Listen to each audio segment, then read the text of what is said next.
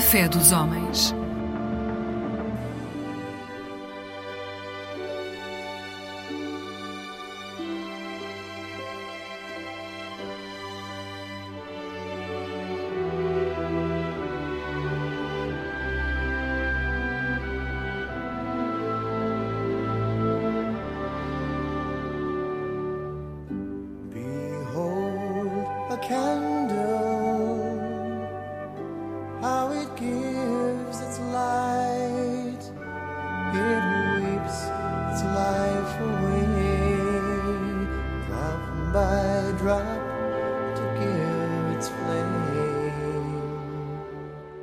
Todos, sejam bem-vindos ao programa A Terra um Só País, um espaço da autoria da comunidade Bahá'í de Portugal. A fé Bahá'í, que está na origem desta comunidade e a mais jovem independente religião mundial. Hoje o assunto que nos traz ah, é um pouco doloroso. Vamos falar da situação do- dos Bahá'ís no Irão e vamos já perceber porque esta, esta dor e esta, esta mágoa. A nossa convidada é a doutora Susan Jalali, faz parte da comunidade Bahá'í de Setúbal, É iraniana, vive em Portugal já, já há muitos, muitos, muitos anos, Ah, é Bahá'í também e, e de facto a minha primeira pergunta era quando falamos dos Bahá'ís no Irão, de facto falamos com, com, com dor. Porquê?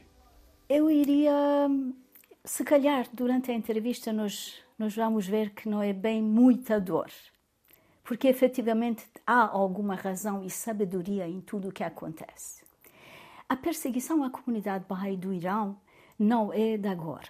Iniciou nos primórdios da história da fé Bahá'í, em 1844. Nos primeiros seis anos da revelação, foram mortos 20 mil pessoas para além dos que foram brutalmente torturados e tiveram as suas- os seus direitos violados. Rapidamente, porquê?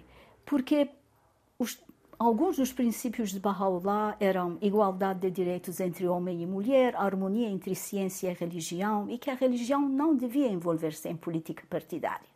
Ora, estes princípios eram vistos pelo Império Persa daquela altura como revolucionários e capazes de provocar uma alteração na lógica do poder vigente. Ora, neste momento, a situação dos Bahá'ís no Irão vem de facto com perseguições desde 1979, a altura que este regime, eh, portanto, entrou em poder. Só que a diferença é que neste momento as perseguições são sistemáticas, sofisticadas e, e tornou-se claramente uma política do Estado.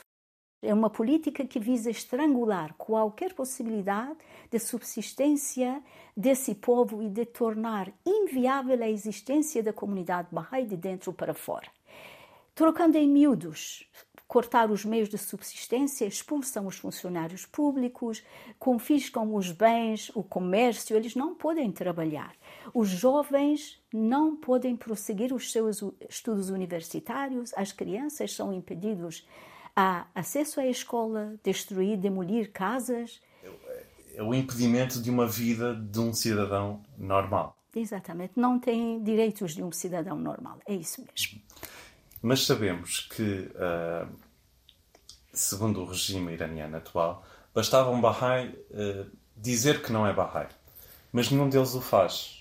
Ah, o, o, o que é, de facto, um- uma, uma prova de, da firmeza nesta fé. Exatamente. Repare, Baha'u'llah afirma que o propósito para o qual o ser humano foi criado é que possa trabalhar para o melhoramento do mundo e para, para que a humanidade possa viver em concórdia e harmonia. Ora, os Bahá'ís encaram, os do Irão encaram esta, esta crise como uma oportunidade para ajudar a melhorar o mundo com todos os instrumentos ao seu alcance. Quantas histórias dos Bahá'ís na prisão que por si só, portanto, conseguiram ser eh, motivo de fé, coragem para os outros que estavam ao seu redor. E, portanto, esta, esta oportunidade realmente é. Eles encaram isto como uma oportunidade única. E daí, talvez, no início, a, a Susan dizer que não falamos exclusivamente de dor, mas de facto desta oportunidade de poder ser um, um, um exemplo ou de ser o, uma prova de força para poder partilhar princípios que se querem para toda a humanidade. Exatamente, eles se tornam rochas de força e de coragem para os outros na prisão. E fora das prisões, todos os outros estão ativos como, portanto, eh, como participantes nos projetos educacionais e socioeconômicos para melhorar o ambiente em que vivem, transformar a sociedade. Porque eles acreditam que a solução das perseguições é criar uma transformação na sociedade. Isso é a solução, não é fugir, não é mentir, dizer que não sou Bahá'í. Por, por muitas consequências que isso possa ter, uh, serão sempre menores do que, do que os, possíveis, os possíveis ganhos. Perfeito. Há pouco falava na, na questão de mágoa, porque, porque sabemos que na comunidade Bahá'í, quando se fala dos Bahá'ís do Irão, quando se faz períodos de oração, normalmente são períodos muito, muito emotivos, uh, que falam muito, muito, muito ao coração. E de facto, em períodos em que as previsões são mais apertadas, como o que está a decorrer nesta altura, uh, o coração vem ao de cima. Verdade, verdade. Mas eu uh, permita-me falar das coisas positivas, do que este povo tem conseguido. Há bocado falamos da impossibilidade dos jovens irem à universidade. Ora, a comunidade Bahá'í do Irão e a comunidade internacional conseguiu constituir o Instituto Bahá'í para a Educação Superior. Este instituto foi criado como um meio para ajudar milhares de alunos que foram impedidos para irem às universidades. Portanto, e eh, gostava aqui de deixar uma nota de um professor da eh, Universidade de Indiana, nos Estados Unidos. Ele visitou as instituições no Irão e, quando voltou aos Estados Unidos, ele pediu um seminário com todos os colegas da universidade e disse: Eu conheci a maior universidade do mundo. Embora não tenha um campus universitário, mas tem 300 mil casas em que estão abertas para receber os professores e os alunos.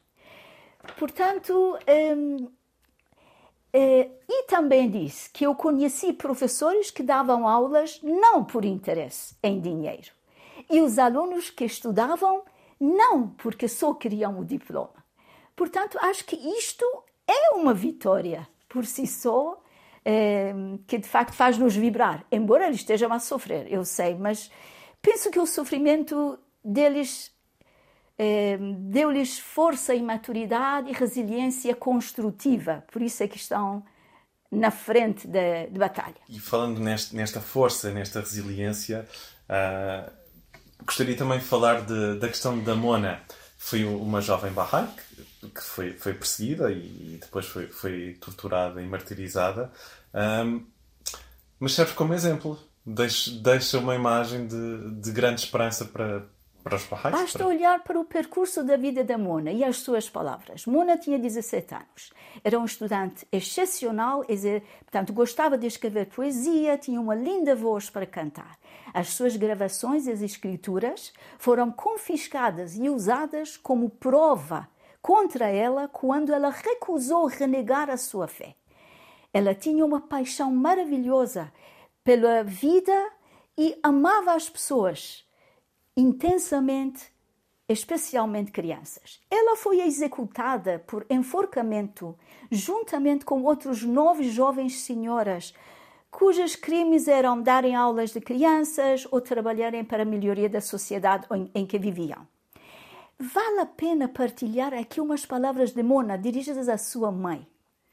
Ela diz: Mãe, se eu soubesse que por causa da minha execução todos os jovens do mundo se levantariam e juntariam as mãos em serviço à humanidade, eu suplicaria a Deus para me dar mais cem mil vidas para sacrificar no seu caminho.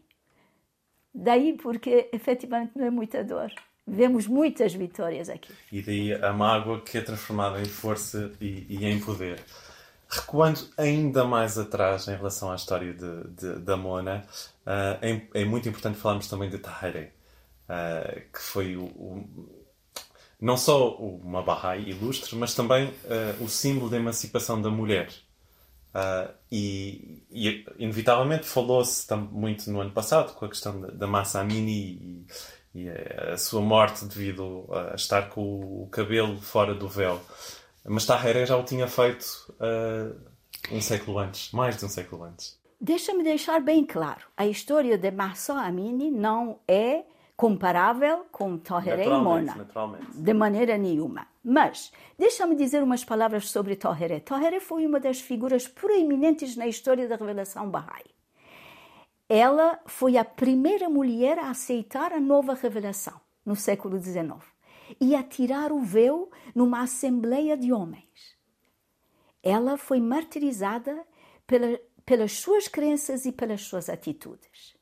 E ela disse: Podem me tirar a vida, mas não vão poder parar a emancipação da mulher. Pensando hoje, parece que é uma coisa que já faz parte do nosso dia a dia, a igualdade de direitos e oportunidades, mas não é verdade agora, nem muito menos em 1844. Mesmo. Mesmo isso. E, e de facto, estes, alguns destes exemplos da, da resiliência da, da, dos barrais do Irão, e não sabemos os números exatos, mas serão várias centenas de milhares. Não falamos de mágoa e dor, mas sim de esperança e força no futuro no Irão e no mundo. Perfeito. Efetivamente, o futuro do Irão é brilhante. E os Bahá'ís se esforçam diariamente para dignificar o nome daquele país. Portanto, no fundo, uh, costuma-se dizer em português fazer das fraquezas forças, e é no fundo o que estamos a falar também. Isso mesmo, isso mesmo. Susan, muito obrigado Obrigada, pela partilha de, de, desta breve história do Irão e também da, da fé Bahá'í e da sua força, da sua, da sua, firmeza e da sua esperança no futuro. Muito obrigado.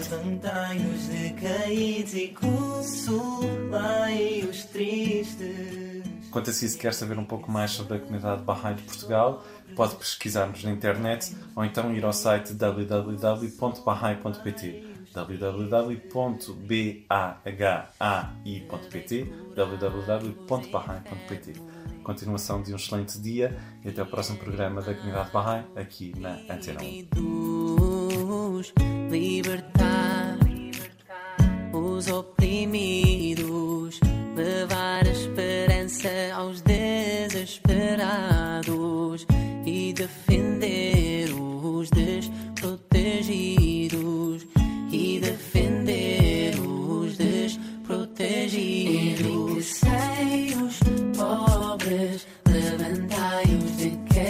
e consolai os tristes. Enriquecei os pobres, levantai os decaídos e consolai os tristes. Enriquecei os pobres, levantai os decaídos e consolai os tristes.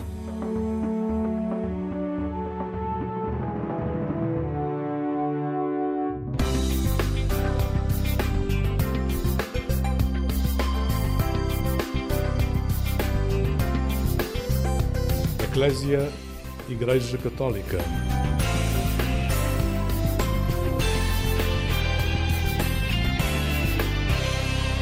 Olá, um bom dia para si. O programa Eclésia está consigo neste sábado de novembro. Por estes dias são muitas as pessoas que se deslocam aos cemitérios para lembrar familiares e amigos que já morreram.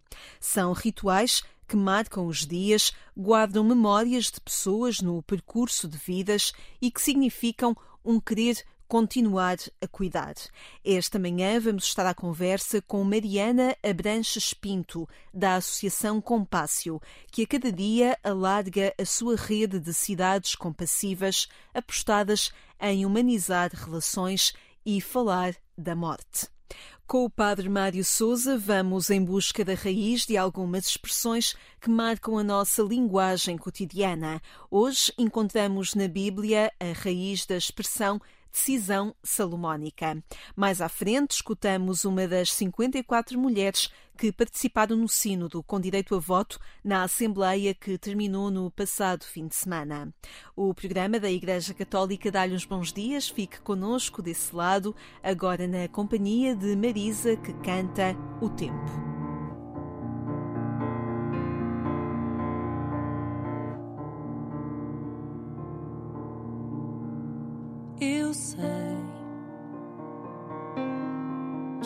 Tem pressa, que tudo aconteça sem que a gente peça. Eu sei. Eu sei que o tempo não para. Tempo é coisa rara e a gente só repara já passou. Não sei se andei depressa demais, mas sei que algum sorriso eu perdi. Vou pedir ao tempo que me dê mais tempo para olhar para ti. De agora em diante não serei distante, eu vou estar aqui. Cantei, cantei a saudade da minha cidade e até com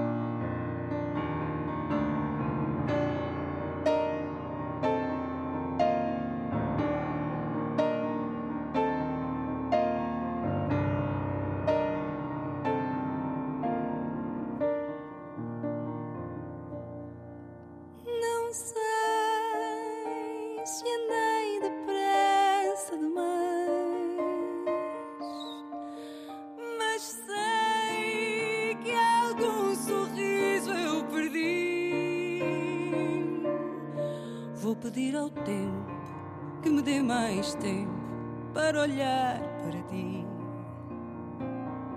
De agora em diante não serei distante eu vou estar aqui. Bom dia para si, se só agora chega à nossa companhia, saiba que nos juntamos nesta hora ao Padre Mário Souza, ele que é presidente da Associação Bíblica Portuguesa e a cada manhã nos ajuda a encontrar as raízes de algumas expressões que entram na linguagem do nosso dia a dia e encontram a sua raiz precisamente na cultura bíblica. Bom dia, Padre Mário de Souza, obrigada Bom por dia. se juntar a nós. Vamos hoje perceber de onde vem a expressão decisão salomónica. Ora, Salomónica vem naturalmente de Salomão, o terceiro rei de Israel, que era filho também de um outro grande rei chamado David. E Salomão ficou conhecido na história ah, precisamente como um rei sábio. De facto, no início do seu reinado, devido à sua grande juventude, era muito jovem quando subiu ao trono, Salomão, com consciência disso, subiu ao santuário do Senhor e pediu-lhe um coração capaz de escutar, ou seja, um coração que escutasse aquilo que Deus queria dele. E foi precisamente esta escuta da palavra de Deus que sempre presidiu, no início do seu reinado, às suas decisões. E foi precisamente isso que o tornou um rei justo e sábio. Um episódio eh, paradigmático eh, desta sabedoria é o episódio muito conhecido das duas prostitutas que se apresentaram diante do rei. Ambas viviam na mesma casa e ambas tinham sido mães. Mas durante a noite, uma delas rolou sobre o filho e a criança morreu sufocada. Então o que é que ela fez? Levantou-se durante a noite e trocou as crianças. Quando amanheceu, a outra mulher acordou e viu a criança morta ao seu lado, mas percebeu naturalmente que não era a sua. Então confrontou a outra e a outra afirmava exatamente o contrário, quer dizer, como resolver uma situação destas eh, quando não havia testemunhas. Então apresentaram-se diante do rei. Mas a mesma coisa aconteceu, como é que se provava de quem era a criança. E Salomão então tomou uma decisão, que é uma decisão que choca, mas que é uma decisão de facto que se revelou muito produtiva, que é, então vamos cortar a criança ao meio e entregar uma metade da criança a cada uma das mulheres. Ora, uma aceitou a decisão, mas a outra imediatamente pediu ao rei que não matasse a criança e que antes a entregasse à outra mulher. Ora, perante isto, Facilmente Salomão percebeu quem era a mãe. E foi precisamente a mãe que mandou entregar a criança. Portanto, daqui vem a expressão sabedoria salomónica, para referir a forma sábia e justa com que alguém age, com que alguém decide. E, e, e por isso também daqui a expressão decisão salomónica, para te referir a uma decisão que é criteriosa, que é sábia, mas que muitas vezes não agrada necessariamente aos dois lados. Daqui a nossa expressão, decisão salomónica, Mónica ou Sabedoria Salomónica. Muito bem. Padre Mário, muito obrigada por contarmos consigo a cada sábado para nos ajudar a perceber um bocadinho melhor de onde vêm estas expressões que marcam o nosso dia a dia e que entram no nosso cotidiano e tantas vezes não sabemos de onde é que elas vêm. Muitíssimo obrigada. Obrigado, bom dia. Está na companhia do programa da Igreja Católica. Fique desse lado para conhecer agora a Compácio, uma associação que trabalha nas áreas do cuidar, da doença, do envelhecimento, do isolamento social e da solidão, também da morte e do luto, tendo por base a compaixão. Mariana Abranches Pinto, presidente da associação, lamenta agora em conversa com o programa Eclésia que a velhice, a fragilidade e a morte se tenham tornado temas tabus e explica como o movimento das comunidades compassivas está a aumentar. Porto, Amadora, Vila Nova de Gaia, Borba, Leiria, Cascais, São Miguel nos Açores e também Lolé, São Brás de Alportel e Faro são cidades que fazem já parte desta rede. Este movimento internacional das comunidades compassivas agora surge em grande força pelo mundo e também cá em Portugal. Porque realmente tornaram-se temas tabu, ninguém fala, fala-se da morte e começam as pessoas a bater com a mão no, em madeira, como se falar sobre o tema fosse chamar o tema. Uh, e isto só prejudica, só prejudica depois a vivência concreta destas situações pela qual todos vamos passar e as pessoas que nós amamos também vão passar. O que é que significa ser uma cidade compassiva? Significa que vamos trabalhar uh, estes temas de, de, forma a desmistificá-los uh, para que as pessoas possam viver mais, mais pacificamente estes temas e também se sintam mais capazes de cuidar de uma forma compassiva. E vamos também tentar ativar redes de cuidado, de cuidado próximo e compassivo, de pessoas que estão com doenças avançadas e que estão mais sozinhas mas é muito trabalhar estes temas, pô-los em cima da mesa, debatê-los. Quanto mais se falar, mais uh, menos tabu é. Mas há de alguma forma uh, condições que as cidades podem criar ou de alguma forma ter eh, pré-requisitos para aderir a esta rede de cidades compassivas? Ou trata-se principalmente de ter uma predisposição para criar condições? Eu acho que é mais uma predisposição para criar condições. Isto tem sido criado muito por associações ou equipas de cuidados paliativos, uh, mas a ideia é criar estes, fazer workshops. Por exemplo, aqui no Porto fazemos workshops do género: socorro, a minha prima está doente, o que é que lhe digo, o que é que não digo, porque não sabemos o que devemos dizer e dizemos disparates, então vamos falar sobre isso. Ou todos vamos morrer 100% de eficácia ou o que será importante para mim quando estiver a morrer, que é com um jogo de cartas, ou o luto é coisa com penas. Fazemos também dead cafés, que são tertúlias sobre a morte.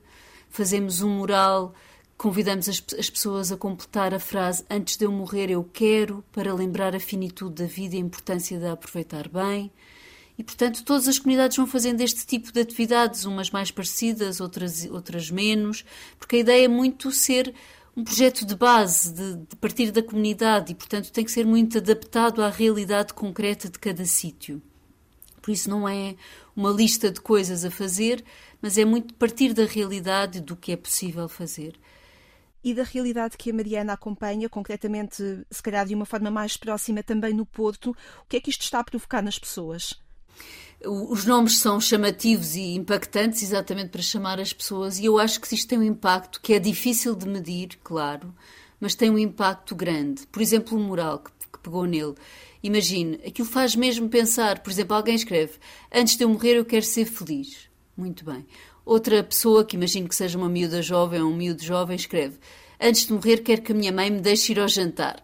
é uma coisa muito concreta daquela semana, daquele, daquele fim de semana, se calhar. Isto faz pensar, faz as pessoas pensar sobre estes temas, provoca conversas lá em casa. Por exemplo, depois de um dia de café, uma rapariga que eu conheço diz que no, dia, no domingo a seguir, no almoço de família, disse: Hoje vamos falar sobre a morte. E ficou tudo assim, oh, oh mas depois conversaram e tiveram uma conversa muito bonita e que abriu mais conversas posteriores. Nós saímos muito das atividades a pensar isto teve mesmo sentido. Ou então com a prima, como disse, ah, eu agora já percebi que eu não devo dizer isto à minha prima, porque isto não a ajuda. Uh, isto não, não, só, só cria entropia. Então, da próxima vez, se calhar eu vou escutar mais em vez de dar tantos conselhos. Isto tem um impacto, tem um impacto. Isto humaniza-nos? torna-nos mais próximos também uns dos outros, ajuda-nos a cuidar melhor uns dos outros antes deles morrerem. Sem dúvida, sem dúvida, sem dúvida nenhuma, não é? Falar destas coisas ajuda-nos a depois, quando acontece, estar mais preparado. Nunca estamos, não é? Mas de qualquer das maneiras, estamos muito mais atentos a nós próprios, o que é que eu devo fazer, o que é que eu não devo fazer, o que é que eu devo dizer, o que é que não devo dizer, e também a procurar ajuda. Olha, estou com esta dúvida, não sei o que faço, ajuda-me, o que é que eu digo, o que é que eu não digo. A sair de si, a não estar fechado em si. E isto torna-nos todos mais humanos. A compaixão, de base, é, é, é, humana. Todos somos compassivos. Temos é que treinar, treiná-la mais, não é? Que compaixão é isto, é, é perceber o sofrimento e fazer algo para aliviar ou evitar. E isto não é ser herói, isto é tornar-se mais humano. Nós temos dificuldade em, em, em falar sobre estas palavras: compaixão, amor, uh, cuidado. Pois temos, e por isso é importante falar e falar e falar e falar sobre elas, para que passemos a usá-las com mais, uh, com mais confiança, com mais uh, alegria também. Uhum. E, e, também queria dizer que o movimento está-se a espalhar. Somos nove e fazemos reuniões uh, entre todas, portanto, estamos dentro deste chapéu das comunidades compassivas cá em Portugal e queremos muito também trabalhar juntas. Fazemos um Dead Café online uh, todos os meses, vamos fazer agora uma atividade no Dia da Compaixão, que é a Árvore da Compaixão. Estamos a convidar as pessoas nas nove cidades a escrever o que é para si a compaixão. Uh, portanto, é um movimento muito bonito e é muito bonito também estarmos juntos a construir algo que em cada sítio será diferente, mas que temos todos em comum, porque temos este foco da compaixão e o foco no fim de vida. Uhum. Pergunto-lhe, Mariana, de uma forma muito concreta, como é que a Compácio pode ajudar, a, a, olhando para a nossa sociedade, um, para as relações, se calhar, mais frias, em que os vizinhos até não se conhecem, em que diariamente nós temos notícias sobre a guerra, sobre a morte noutros locais do mundo e parece que na nossa realidade é distante, mas não é, está nas nossas portas. Como é que a Compácio pode ajudar a criar esta sociedade e estas relações mais humanizadas? Nós nas redes compassivas, chamamos redes compassivas, nós no fundo temos no foco pessoas, em, pessoas com doenças e que estão mais sozinhas. E temos descoberto aqui no Porto, de facto, pessoas muito, muito, muito sozinhas, de uma grande solidão.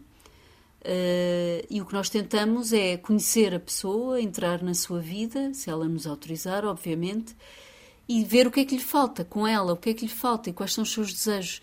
E tentamos criar uma rede, vamos à procura na comunidade, em entidades formais e informais, uh, tentar colmatar o que falta à pessoa e assim ir caminhando para uma sociedade mais compassiva. Mas obviamente que isto é um caminho de fundo, uma corrida de fundo, demora tempo, uh, os vizinhos não são muito bem-vindos, não são muito bem vistos. E por isso também este trabalho da compaixão. O que é que é isto da compaixão? E como é que eu posso ser mais compassivo com o meu vizinho? e também fazemos ações de rua sobre estes temas. Vamos para a rua e falamos com as pessoas sobre estes temas através da arte. Mas é, é, é, uma gota no oceano, mas é uma gota importante. E é uma gota que quer encontrar também parcerias nas instituições que já existem no terreno, não é? Quando se procura as relações humanizadas e criar laços na comunidade, eh, é nesse sentido, é encontrar respostas que já existem, mas que se calhar estão isoladas. Sim, sim, sim, sem dúvida. É, e é isso que nós tentamos muito fazer. Quem nos envia estas pessoas que estão nas redes são parceiros da área social ou da área da saúde e depois o trabalho é todo em rede. E vamos até tentar começar a ter reuniões sobre os casos. Uh, e, e, também uma capacitação das pessoas que estão nas redes, é esse o objetivo. Uhum. É um projeto muito bonito e com, com muito sentido e com muito fundo também. Mariana, é a comunidade e o sentido de pertença que nos salva? Eu acho que sim, é a base. Acho que é a base de tudo. Não estamos sozinhos. Eu não estou só. Eu não estou só. Eu escuto-te. Eu estou aqui para ti. Muito a narrativa também é muito importante. Até nas doenças usamos muito uma narrativa bélica. Chega desta narrativa, não é? Vamos combater isto. Não. Uh, não vamos dizer quem morreu uh, é o derrotado. Não. Não. É, a narrativa deve mudar. A narrativa é uma narrativa de eu faço este caminho contigo. Não estás só. Eu não te abandono. Eu estou contigo. Eu vou caminhar contigo. Esta é que é a narrativa que eu acho que as pessoas querem, todas. Uhum. Todos queremos isso, não estamos só. Eu ouço-te, eu escuto, eu valido o teu sofrimento eu estou contigo, eu não te abandono. Nesse sentido, de alguma forma, até faz sentido na Igreja propor-se a celebração de todos, todos os santos e dos fiéis defuntos ali muito próxima, pergunto-lhe, Mariana, no sentido em que não cuidamos apenas dos mortos, mas cuidamos deles enquanto, vi, enquanto em vivos também. Uh, cuidamos deles enquanto estão ao pé de nós e enquanto tentamos que todos sejam santos e vivam plenamente a sua vida. Uh, a Compácio tem um bocadinho também essa ideia de, de facto, não cuidarmos só dos, dos, dos mortos, mas acompanharmos as pessoas em vida e para que tenham uma vida plena sempre. Sim, sim, é isto. Até ao fim é vida. Até ao fim é vida com V grande. E, portanto, vamos tentar que essa vida seja o melhor acompanhada até ao fim. É mesmo o Porto Compassivo, uma comunidade que cuida até ao fim. Desde o início até ao fim, todo o percurso da vida, é isso que queremos. Mariana Abranches Pinto, presidente da Compácio, uma associação apostada nas relações comunitárias e no que os laços humanos podem significar para quem acompanha ou passa por situações de fragilidade, de doença ou de luto. O cuidado como fundamental na construção social é o caminho que nove cidades em Portugal já afirmaram no movimento que tem sido crescente, um movimento internacional. Saiba mais informações em compácio.pt, procure o site desta associação, Compácio, enquanto escuta a Carolina Deslandes e a música Nuvem. Tinhas as mãos enrugadas e cheias de histórias, a roupa lavada e vem-me à memória como me embalavas depois de jantar. Tinhas o rosto sereno, calmo e sempre vivo, o meu corpo pequeno, mas tão emotivo, não te sabe lembrar sem chorar.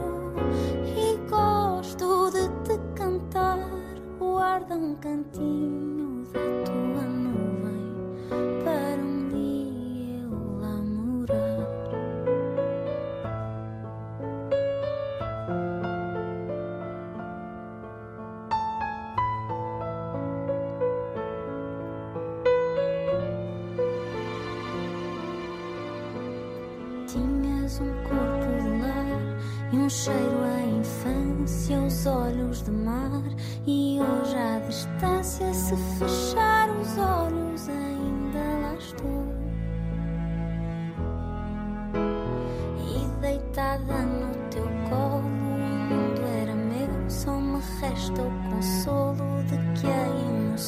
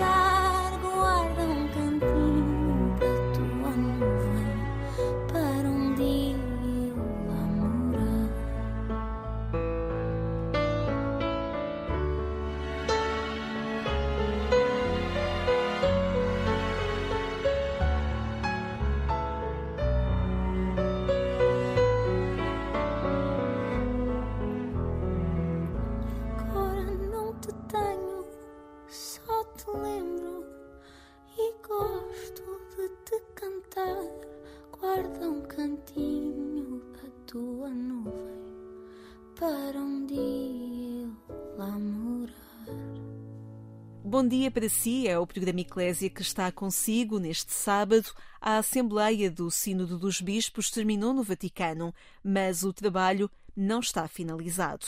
Em 2024 haverá nova Assembleia e até lá o trabalho nos grupos comunitários vai prosseguir a partir da reflexão feita pelos participantes na reunião que terminou no passado dia 29. Entre eles, 54 mulheres tiveram de forma inédita direito a voto e entre elas está Cristina dos Anjos da Conceição.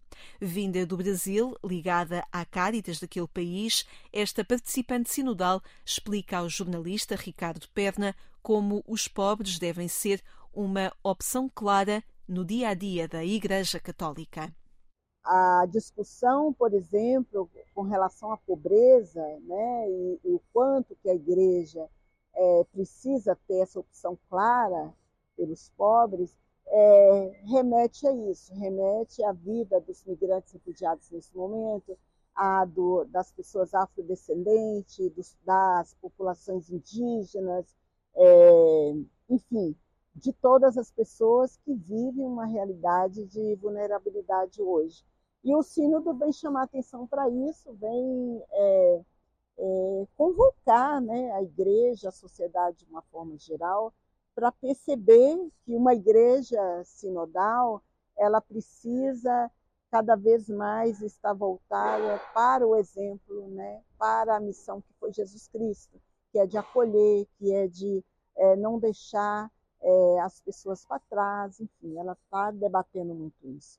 O tema, nós estamos é, reunidos num momento de guerra, então o tema da, das migrações ele está bem forte dentro do sínodo. Nós tivemos inclusive um momento de vivência aqui com o Papa Francisco na Praça São Pedro, muito com essa preocupação é, que mais uma vez um, um, número enorme de pessoas vão se deslocando sem é, é, clareza de onde vão poder é, de fato recomeçar suas vidas, é, as famílias vão se desfacelando, então há uma preocupação muito grande com toda essa realidade social que a igreja, na sua dimensão social, precisa cuidar também. E é também um ponto de reflexão este há, há áreas onde se a igreja não estiver, nada, ninguém estará. Sim, sim, há uma, uma clareza disso, né? A igreja tem sido de fato em muitos lugares é, a instituição que está ali cuidando, apoiando as pessoas empobrecidas. Então, é, a chamada é para é, ir além, né?